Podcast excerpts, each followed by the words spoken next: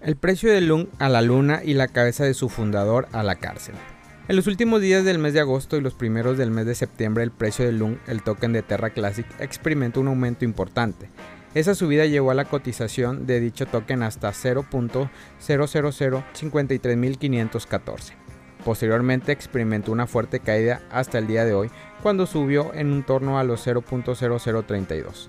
Ahora cotiza a los 0.0029 en la última jornada tuvo un aumento hasta más del 30% en su valor. Así que por dicha razón y todo lo que se rumora alrededor de este proyecto que trata de renacer, hemos decidido realizar un análisis.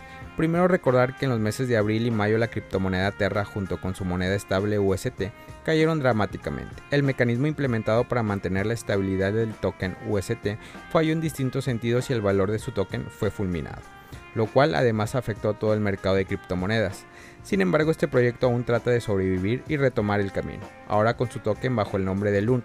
En las últimas semanas dicha criptodivisa ha tenido un aumento por encima del 100%, sin embargo también experimentó una fase bajista en los últimos días, mientras que en las últimas jornadas finalizó en el gráfico con el patrón de cuña descendente, el cual dio lugar que el precio de LUNT entrara en una tendencia alcista. Ahora mismo cotiza por debajo de la EMA de 100 y 50 mientras trata de superar a la EMA de 20. A pesar de todo lo que sucedió alrededor de este proyecto y además una orden de arresto que un tribunal de Corea del Sur presentó contra el fundador de Terra, aún no hay fe alrededor de este proyecto.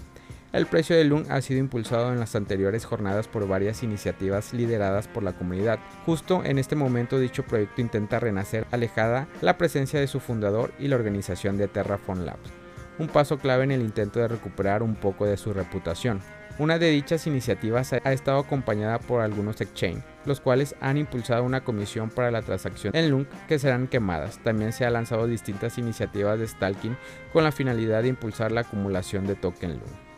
Hasta ahora, y según Terrarit, se han quemado 3.967.138.030 LUN, que solo equivalen al 0,0574% del suministro total. Quizá la mayor iniciativa de los inversores más arriesgados que apuestan por Terra Classic es que este proyecto se ha desvinculado de sus desarrolladores y de la organización de Terraform Lab. Ahora intenta resurgir solamente con los esfuerzos de la comunidad, Dichos esfuerzos se han planeado en una hoja de ruta que buscarán que Terra Classic sea lo que en un tiempo dicho proyecto prometió. Pero el mayor desafío no solo es la recuperación de la reputación, lo cual parece muy complejo, también lo es conseguir una funcionalidad similar a la que ofrecía Terra y que a la vez sea segura, para que la historia no vuelva a ocurrir dos veces.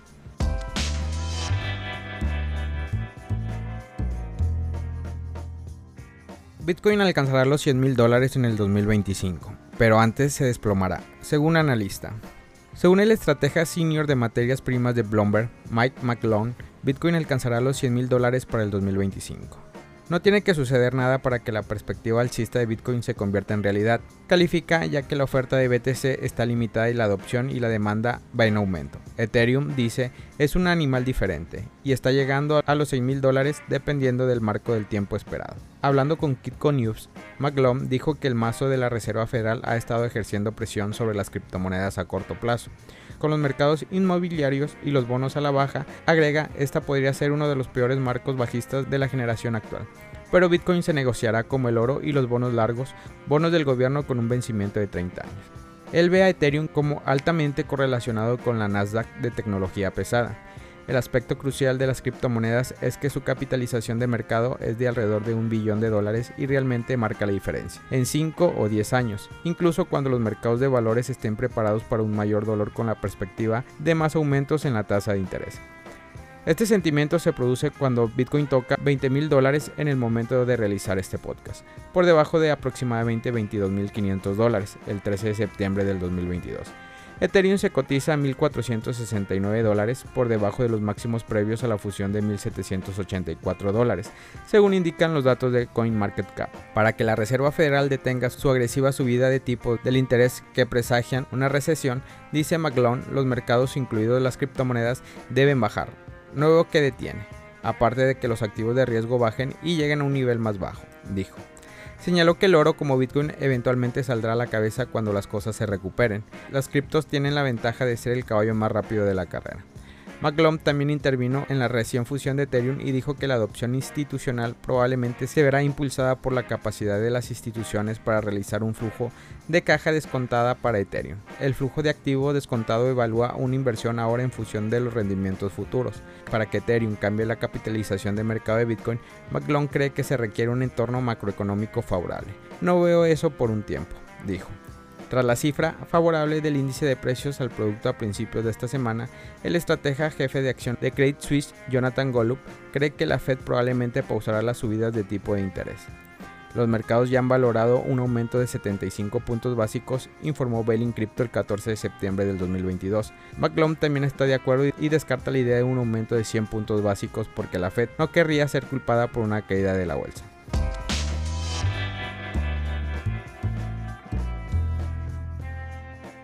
Se acerca el final para el caso Ripple Labs vs SEC. El telón podría caer pronto sobre un caso que ha captado el interés de la industria de las criptomonedas durante casi dos años. El domingo 18 de septiembre del 2022, el abogado defensor de Ripple tuiteó que Ripple Labs, el actual CEO Brad Garlinghouse y el ex CEO Christian Larsen habían presentado una moción anticipada de juicio sumario. Un juicio sumario puede ocurrir cuando las partes que presentan la moción puedan demostrar que no existen disputas de hecho genuinas una de las áreas críticas de disputa firmada por los demandados es que la SEC no tiene jurisdicción sobre las transacciones extranjeras que involucran XRP, la moneda nativa de Ripple Labs, ya que la transacción ocurre en los exchange extranjeros Binance, Bitfinex, Bitforex, BitUp, Bitlish, Bitmart, Bitrium y Huobi entre otros. La SEC demandó a Ripple Labs, a su exdirector ejecutivo Christian Larsen, al actual CEO Brad Harlinghouse por aparentemente recaudar 1,3 mil millones de dólares a través de ventas de valor no registrados, y este último por obtener personalmente cientos de dólares en ganancias. La demanda se presentó en diciembre del 2022. Los demandados afirman que la SEC no pueden aprobar que las transferencias de XRP implican un contrato de inversión, un componente crítico necesario para calificar un activo como valor bajo la llamada test de Howey. Asimismo, los demandados afirman que no pueden existir un contrato de inversión a menos que el inversor adquiera un derecho contractual para exigir y recibir parte de los beneficios generados por las actividades del promotor. La SEC no ha podido aprobar que exista un contrato de inversión sin estos componentes, de ahí la moción de los demandados de solicitar un juicio sumario. Anteriormente, en el caso para respaldar el argumento de que Ripple no era un security, la compañía Larsen y Garlinghouse buscan aprovechar una declaración hecha por el alto funcionario William Hitman en el 2018. En la declaración, Hitman declaró que no creía en Ethereum, la segunda criptomoneda más grande del mundo por capitalización de mercado, era un security. Si el tribunal ejecuta un juicio sumario, el caso podría resultar crítico para determinar qué criptomonedas son security que se encuentran bajo la jurisdicción de la SEC. Una declaración reciente de la Casa Blanca sobre la regulación de cripto ha sido criticada por no proporcionar pautas claras para determinar si ciertos criptoactivos son securities. El testimonio reciente del presidente de la SEC, Gary Gardner, dijo que la gran mayoría de los criptoactivos son securities. Familia Criptomonedas al Día BTC. Gracias por escuchar mi podcast. Recuerda que nos puedes encontrar en YouTube, en Facebook, Instagram, TikTok como Criptomonedas al Día BTC. Sígueme en mis redes sociales y no te pierdas todo sobre el mundo cripto.